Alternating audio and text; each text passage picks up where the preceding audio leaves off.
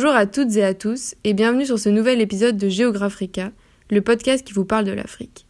Aujourd'hui, on se retrouve pour un épisode un peu spécial parce qu'on va parler d'actualité et de ce qui se passe au Sénégal avec toutes les dernières manifestations. Donc c'est Magat qui va nous en parler. Salut Magat. Donc euh, on a vu dernièrement que le Sénégal, qui est pourtant un des pays les plus stables d'Afrique de l'Ouest, traverse une crise politique euh, depuis plusieurs années. Et donc euh, est-ce que tu peux nous éclaircir un peu sur tout ce qui se passe en ce moment au Sénégal?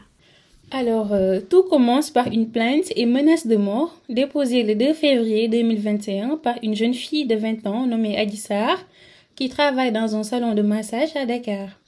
Donc l'accusé en question, Ousmane Sonko, est le leader du parti PASTEF, patriote du Sénégal pour le travail, l'éthique et la fraternité. Ce jeune opposant de 46 ans est l'espoir de toute une jeunesse pour un changement antisystémique et est très pressenti comme pouvant remporter les prochaines élections en 2024. Nous y reviendrons dans la suite. Donc, convoqué par un juge d'instruction, il sera arrêté le 3 mars 2021 avant même d'arriver au palais de justice. Et cette fois-ci, on l'accuse de, troubles à l'ordre public. Il a, d'autre part, par des messages répétés, lancé des appels à la violence, à l'insurrection et à l'affaiblissement de l'autorité de l'État, affirme Antoine Félix Diom, ministre de l'Intérieur du Sénégal, dans son discours du 5 mars. Pour ses partisans, donc les Sonkolés, cette arrestation n'est pas justifiée et cette affaire de viol n'est qu'un complot pour l'écarter du jeu politique. Alors pourquoi parle-t-on vraiment de complot politique? Alors, nous parlons de complot politique tout simplement parce que l'actuel président, euh, Macky Sall, avait prononcé une courte phrase le 16 avril 2015 Nous allons réduire l'opposition à sa plus simple expression. Et effectivement, après ceci, deux de ses adversaires politiques se sont retrouvés derrière les barreaux. Il s'agit de Karim Wade, le fils de l'ancien président Abdoulaye Wade, et de Khalifa Sall, l'ancien maire de Dakar. Après les condamnations, tous les deux ont été exclus des listes électorales. La colère de la jeunesse s'explique par le fait de voir une fois de plus le pouvoir essayer d'utiliser les anciennes méthodes politico-politiciennes pour, régler des comptes à des adversaires. De plus, le président ne s'est toujours pas prononcé sur ses intentions sur les élections à venir en 2024, c'est-à-dire s'il va se présenter comme candidat ou pas. Ce flou qu'il a créé a énormément inquiété la jeunesse qui se vaut protecteur de la démocratie.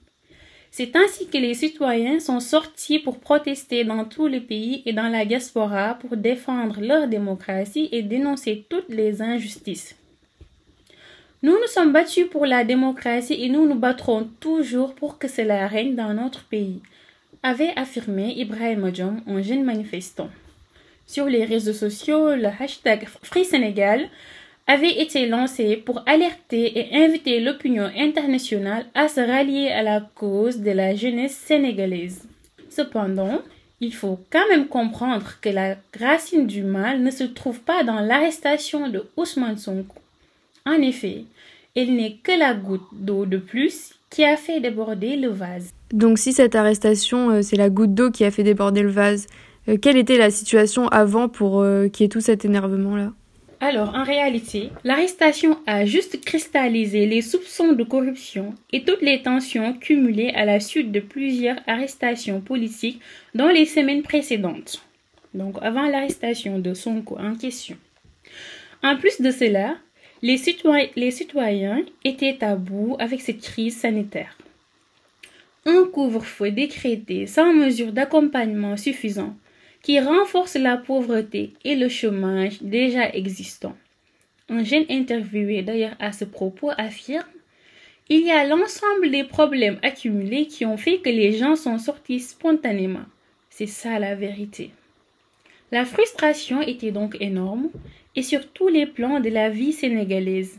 Ainsi, elle s'est soldée par un ras-le-bol doublé d'une envie de liberté et de démocratie qui s'est traduite par des attaques ciblées contre les entreprises françaises, dont Auchan, Total et Eiffage. Et pourquoi les jeunes ont ciblé euh, particulièrement les entreprises françaises pour manifester leur mécontentement? Alors, les jeunes saccagent ces entreprises françaises pour manifester leur désir de se libérer des restes du colonialisme qui existent encore tout simplement, pour exprimer leur lassitude du pouvoir du président Macky Sall et la défiance envers la France considérée comme un des principaux soutiens de ce dernier. Donc, petite anecdote pour vous expliquer euh, comment le président Macky Sall est vu euh, au Sénégal, hum, sa relation plutôt avec la France. Par exemple, pour le défilé de Je suis Charlie, il y a quelques années de cela maintenant, le président Macky Sall s'était dépêché pour venir sur Paris pour se faire voir auprès du président français. Mais dernièrement, alors que le propre pays qu'il dirige était à feu et à sang, il n'a pas daigné faire une seule apparition pour calmer son peuple pendant plusieurs jours. Et c'était vraiment frustrant. Les Sénégalais se sont sentis manqués de respect par leur propre président, ce qui n'a fait qu'augmenter leur colère durant les manifestations. Donc, juste pour vous expliquer, en effet, qu'il est considéré comme un valet de la France. Alors que tout à son contraire, l'opposant Ousmane Sonko veut couper toute forme d'asservissement du Sénégal vis-à-vis -vis de la France. On est avec lui sur une figure qui incarne le challenger antisystémique, c'est-à-dire celui qui ne veut pas continuer la politique mise en vigueur depuis des décennies. Il veut que le Sénégal puisse se développer de ses propres ressources afin de glow up enfin. Vous comprendrez donc bien par là que ce discours dérange les anciens au pouvoir ainsi que les entreprises françaises qui ont établi des accords pour puiser et se partager les ressources de ce pays. En gros, Ousmane Sonko représente pour beaucoup de jeunes Sénégalais la rupture avec le néocolonialisme. Et c'est ce dont nous avons eu besoin, et depuis très très longtemps d'ailleurs. Et alors, quel est le bilan de la situation actuellement? Est-ce qu'il euh, y a eu une évolution positive depuis euh, les premières manifestations, ou alors au contraire, euh, ça a dégénéré? Alors, le 8 mars 2021, Ousmane Sonko est remis en liberté sous condition. Aussitôt libre, il appelle à poursuivre les manifestations en ces termes. Il faut, que, faut garder cette mobilisation il faut qu'elle soit beaucoup plus importante même, mais il faut surtout qu'elle soit pacifique. Le, même jour, le président s'est enfin décidé de se prononcer sur la situation de son pays, qui était chaotique. Hum, il avait joué à la carte de l'apaisement en ses propos. Tous ensemble, taisons nos rancœurs et évitons la logique de l'affrontement qui mène au pire. Mais comment peut-on avoir cet apaisement avec des jeunes en colère et un gouvernement qui est prêt à utiliser de force pour la calmer? En fait, durant les manifestations, on a noté une atteinte à la liberté de presse, parmi lesquelles la suspension de deux chaînes de télévision nationales. Le réseau Internet a aussi été restreint. En plus de cela, s'ajoute la descente des milices dans la population. Les manifestations ont été violemment réprimées par les forces de l'ordre, provoquant plusieurs blessés et 13 morts au total.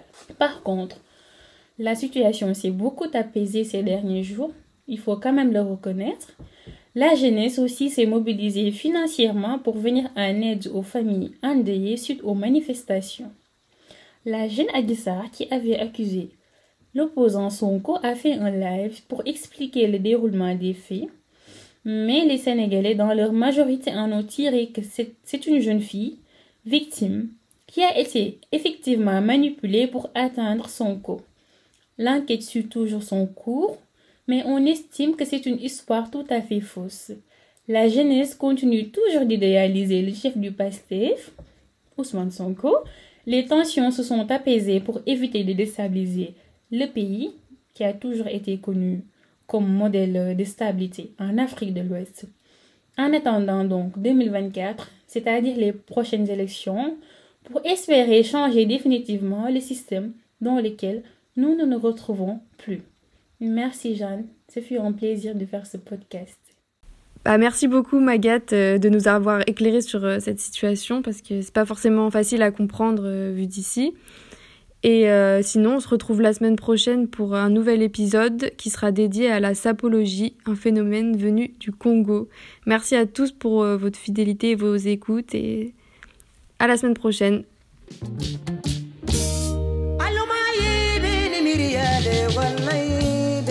me down